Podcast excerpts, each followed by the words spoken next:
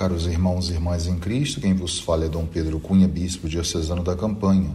Hoje é domingo, dia 19 de novembro, e nós estamos celebrando o 33º domingo do tempo comum, cujo evangelho de Mateus 25, 14 a 30.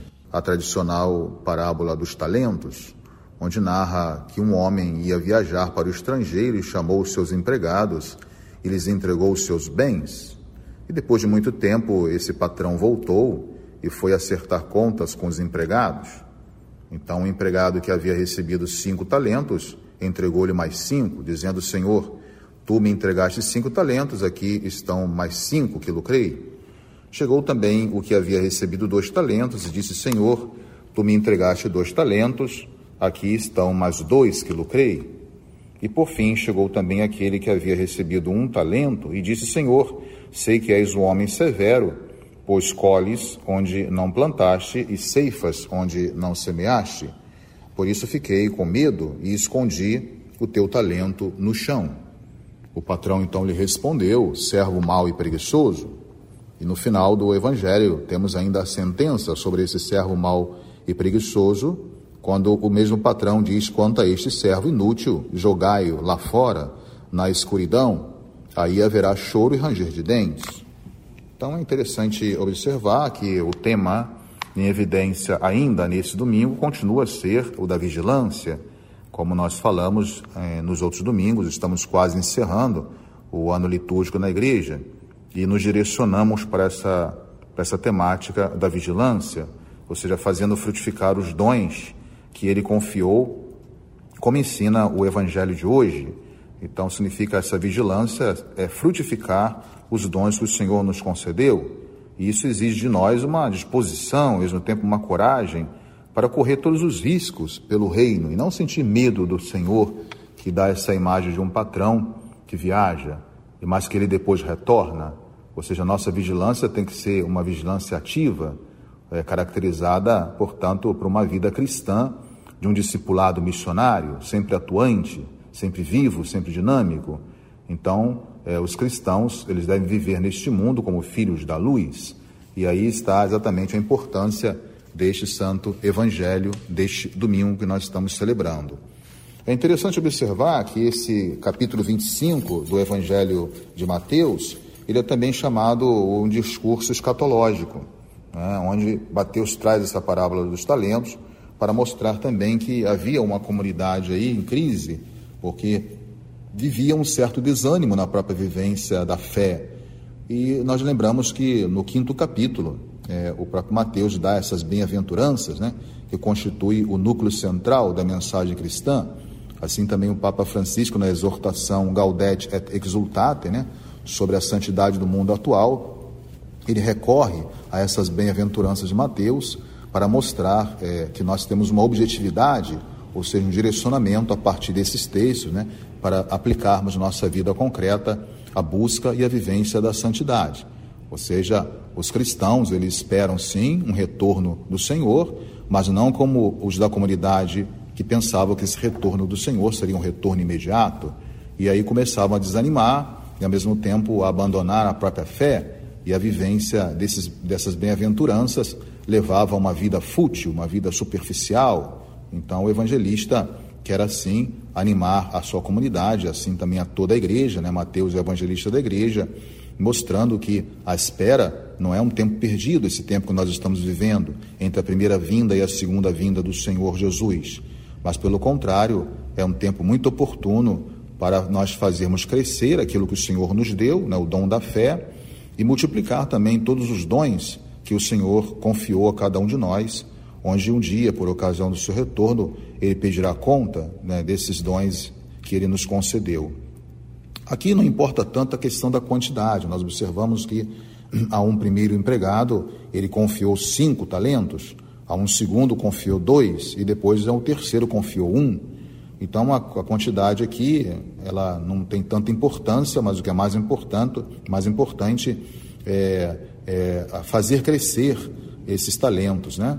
É, existe uma diversidade de dons e carisma existente também na própria comunidade, mas não nos interessa tanto se recebemos um, dois ou cinco. O importante é nós frutificarmos aquilo que nós recebemos do Senhor, E o talento dentro do Evangelho de Mateus já era uma, uma quantia muito expressiva que podia corresponder tanto a um dia de trabalho como também a uma porção vantajosa de ouro, de prata, para nós entendermos, né?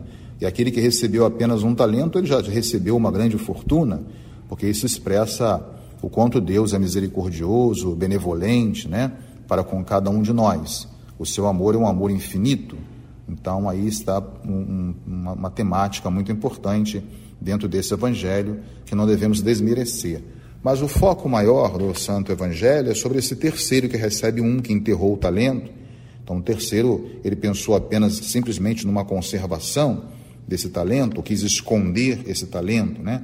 Então, o patrão chamou, depois chamou inclusive de servo mau, pelo fato dele ter sido omisso, ou seja, indiferente, ou teve medo daquilo que recebeu. Então, é, basta nós deixarmos de fazer aquilo que o Senhor nos pede, né? para nós ficarmos de fora dessa imagem do reino, essa mensagem do Evangelho. Por nós não produzirmos aquilo que o Senhor nos deu, que por sua natureza deveria produzir, nós então estaríamos de fora. É o perigo, portanto, de nós ficarmos fora né, dessa lógica do reino, ou de viver uma vida sem sentido, uma vida sem um norte, sem uma orientação, ou mesmo uma vida desapontada, desorientada para aquilo que o Senhor Jesus mesmo é, nos conduziu, nos orientou.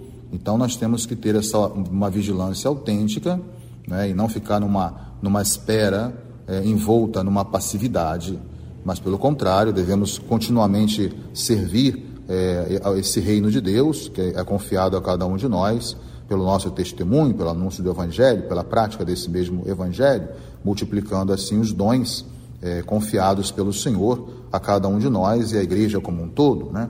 ou seja, colocá-los a serviço também da comunidade. Esses dons que são dados, eles não servem simplesmente para nos envaidecer, mas pelo contrário, para que eles sejam colocados a serviço da comunidade e assim fazer crescer também a própria comunidade. E aí nós temos essa imagem do servo mau, porque ele trai a confiança depositada no Senhor, que esperava que ele pudesse produzir esse, esse talento, esse dom, e não produziu. Então, o que é importante para nós é sermos vigilantes, essa mensagem do Santo Evangelho de hoje, não ter medo de arriscar, de se lançar, de viver uma fé compromissada, uma fé discipular, uma fé testemunhal, né?